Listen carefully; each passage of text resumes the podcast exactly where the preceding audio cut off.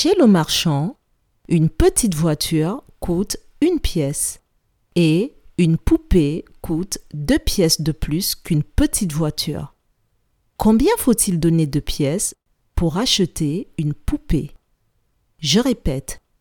Chez le marchand, une petite voiture coûte une pièce et une poupée coûte deux pièces de plus qu'une petite voiture.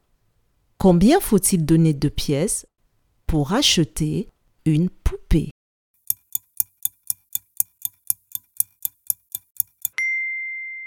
Si, chez le marchand, une petite voiture coûte une pièce et qu'une poupée coûte deux pièces de plus qu'une petite voiture, une poupée coûte trois pièces. Bravo